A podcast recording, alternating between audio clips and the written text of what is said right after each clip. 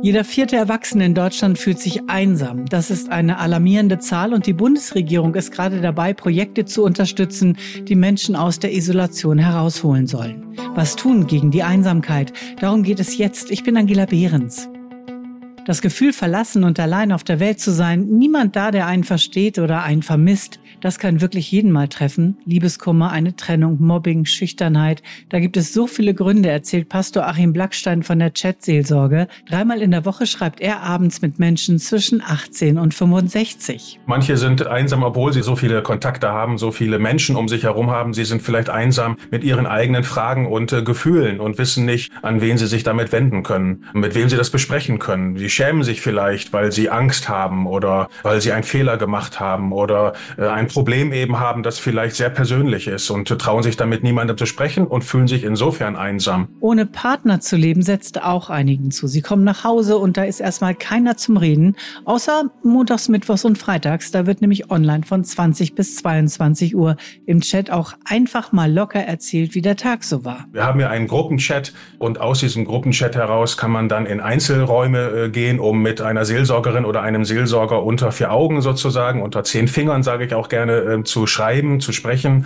Und dann kommen gerne tatsächlich äh, auch solche Menschen in unsere Chat-Seelsorge und genießen einfach die zwei Stunden schreibend zu plaudern. Auch wenn die Chat-Seelsorge, wie es schon im Namen steckt, ein kirchliches Angebot ist, wird nicht vorausgesetzt, dass nur Menschen dieses Angebot nutzen können, die in der Kirche sind. Nein, es gibt überhaupt keine Vorbedingungen oder man muss auch nicht schnell tippen können oder ähnliches, auch nicht fehlerfrei tippen können. Nee, man sollte eigentlich einfach nur ein Mensch sein und äh, zu uns kommen und sagen, ich habe Lust auf ein Gespräch, wer spricht mit mir? Und dann geht's los. In den Chats schütten viele ihr Herz aus, anonym, ohne für irgendetwas beurteilt oder verurteilt zu werden. Die Schicksale einiger Chatbesucher gehen Achim Blackstein nah. Und er hat nur dieses eine Mal die Gelegenheit zu trösten, weiß nie, ob diese Person nochmal in den Chat kommen wird das geht ihm manchmal nach. Es gibt diese Momente, wo ich dann meine Finger von der Tastatur nehme und sage, ach Mensch, das hättest du doch sagen können oder sollen. Das gibt es natürlich. Wenn dann um 22 Uhr das letzte Wort getippt und der Chatroom geschlossen ist,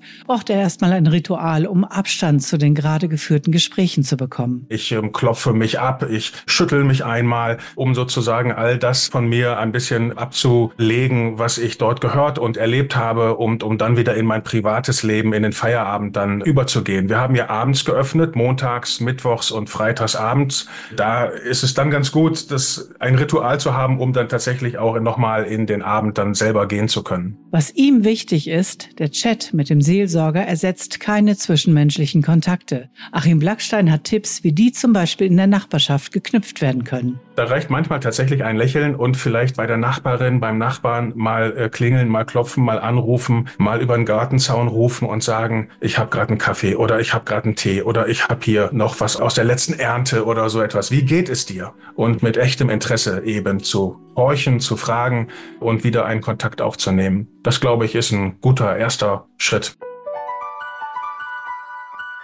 Einsamkeit, die trifft spätestens seit der Corona-Pandemie Menschen in vielen Altersstufen, Isolation, Homeoffice, weniger bis gar keine sozialen Kontakte und nach und nach auch immer weniger Motivation, das zu ändern. Doch die Lösung des Problems klopft selten an die Tür. Da müssen wir uns schon selbst nach draußen bewegen.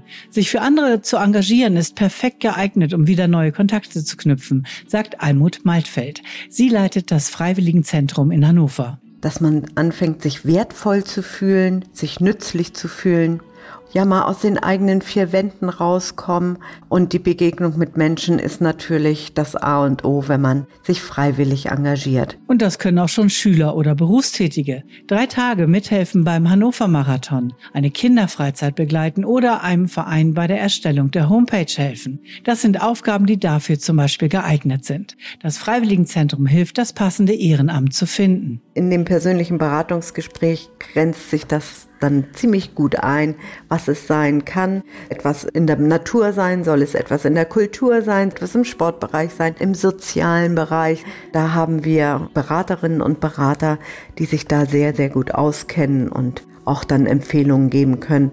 Ja, Brücken bauen. So heißt das neueste Projekt im Freiwilligenzentrum, das Freundschaften zwischen den Generationen fördern will, gegen die Einsamkeit. Also es ist kein Besuchsdienst, der in ein Pflegeheim geht oder in eine Senioreneinrichtung geht, sondern wir sprechen diejenigen an, die noch allein lebend sind, vielleicht ein bisschen eingeschränkt, aber trotzdem noch mobil sind und die wir sozusagen aus ihren vier Wänden tatsächlich herausholen und Anregungen geben, miteinander in den Kontakt zu kommen. Und dafür gibt es sogar kostenlose Tickets, zum Beispiel für Sport- und Kulturveranstaltungen. Das ist auch nochmal ein Bonbon, wo zwei Menschen, die zueinander gefunden haben, dann auch gemeinsam in die Oper gehen können, ins Theater gehen können oder dergleichen. Für das neue Projekt Brückenbauen im Freiwilligenzentrum in Hannover werden noch junge und ältere Teilnehmende gesucht.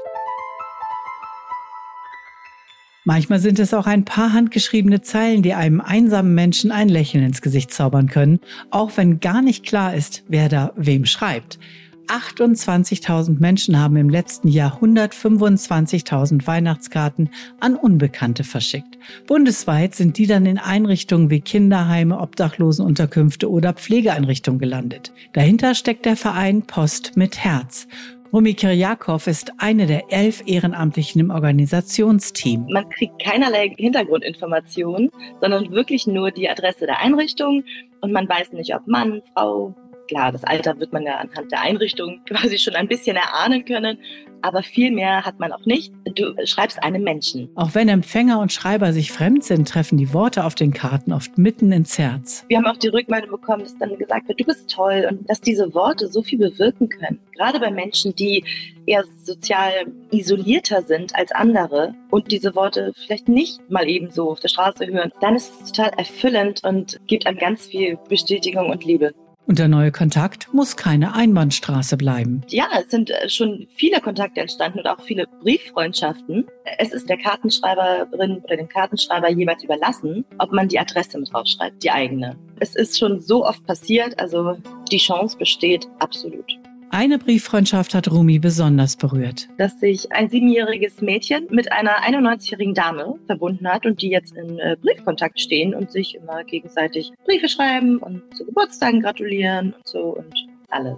Der Post mit Herzverein hilft einsamen Menschen, sich rund um die Feiertage etwas wohler zu fühlen und vielleicht neue Brieffreundschaften zu knüpfen. Also wir sind immer auf der Suche nach weiteren Einrichtungen, weil das halt bedeutet, dass wir umso mehr Menschen glücklich machen können. Alle Infos auch zur aktuellen Aktion unter postmitherz.org.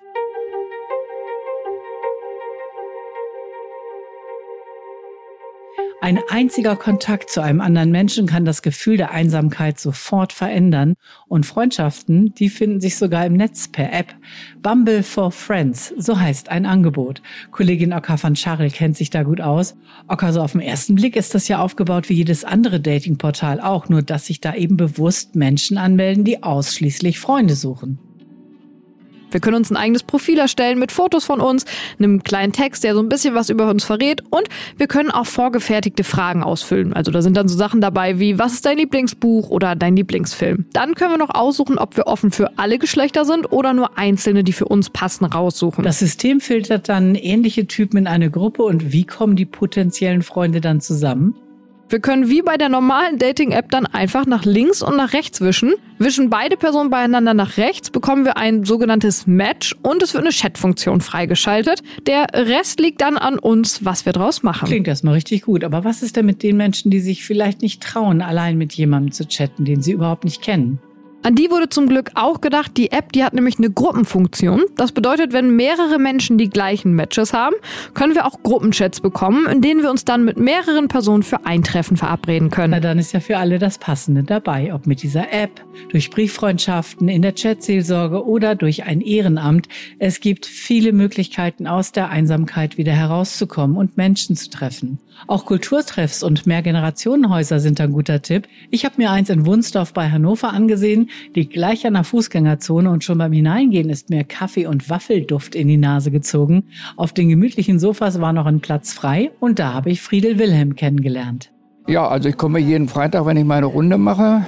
Wenn irgendwas Schönes ist, zum Beispiel hier das Repair Café oder ähnliches, dann bin ich da auch dabei. Ne? Was ist das Repair Café? Hier sind Fachleute, die im elektrischen und technischen sich auskennen und so Toaster, Föhns und das reparieren. Und ich hatte abgesprochen, ein Table-Quiz hier zu machen. Ich dachte, naja, wenn 12 bis 15 Personen das erste Mal da sind, dann ist das schon gut. Aber es waren 35. Beim letzten Mal waren wir 42. Also die Kapazitätsgrenze an Tischen und an Personen ist erreicht. Ne? Also ist voll angekommen. Ne? Sabine Winkler, Sie sind hier als Ehrenamtliche im Mehrgenerationenhaus in Wunsdorf. Was machen Sie denn hier genau? Ja, ich betreue die Freizeitpiloten. Ein Angebot mit einem Fahrzeug, wo sieben Personen mitfahren können und machen Ausflüge in die nähere und weitere Umgebung, dass die Leute auch mal wieder aus Wunsdorf rauskommen, die nicht mehr so mobil sind. Die stehen schon in den Startlöchern und fragen, wann die nächsten Touren wieder angeboten werden. Heike Schulze, Sie leiten hier das Haus. Jetzt habe ich gesehen, hier gibt es ja Spieleangebote, Gesprächsangebote, Kaffee zusammen. kann man doch einfach hier reinrauschen und erleben, dass man einfach nicht alleine ist? Ja, mehr Generationenhäuser haben auch die Auflage, einfach offen zu haben. 20 Stunden in der Woche für Menschen, die einfach mal nur vorbeikommen möchten. Das ist so ein ganz wichtiger Punkt. Und dann gibt es das Projekt Mittags miteinander. Und dann wird gekocht und man wird es natürlich auch gemeinsam aufessen. Essen verbindet immer kann hier jeder einfach reinstolpern und sagen, ah, mal gucken, wer hier so am Tisch sitzt, ob die Leute mir liegen. Also im Grunde genommen auch ein bisschen Gesellschaft finden. Selbstverständlich. So ist das angelegt. Jeder ist herzlich willkommen und gern gesehen. Karin Kostka, Sie arbeiten hier als Ehrenamtliche. Was bieten Sie denn hier so an und was machen Sie? Also im Moment sitzen wir ja hier im Marktcafé, das jeden Freitag Vormittag hier stattfindet. Und die Menschen, die hierher kommen, genießen das einfach. Die genießen, dass sie hier einen Raum haben, der sie, ich sag mal, willkommen heißt. So vom ganzen Ambiente her ist es schon mal sehr freundlich einladend, dass man hier eine Tasse Kaffee bekommt, dass es auch Waffeln gibt. Aber ich sag mal, das alles Entscheidende ist einfach das Miteinander und man nicht alleine ist. Über 530 Mehrgenerationenhäuser gibt es in ganz Deutschland. Die Angebote für eine gemeinsame Freizeit sind breit gefächert. Einfach mal ausprobieren. Mehr Infos zu Angeboten gegen Einsamkeit gibt es per Mail an hilfe-interaktiv.de.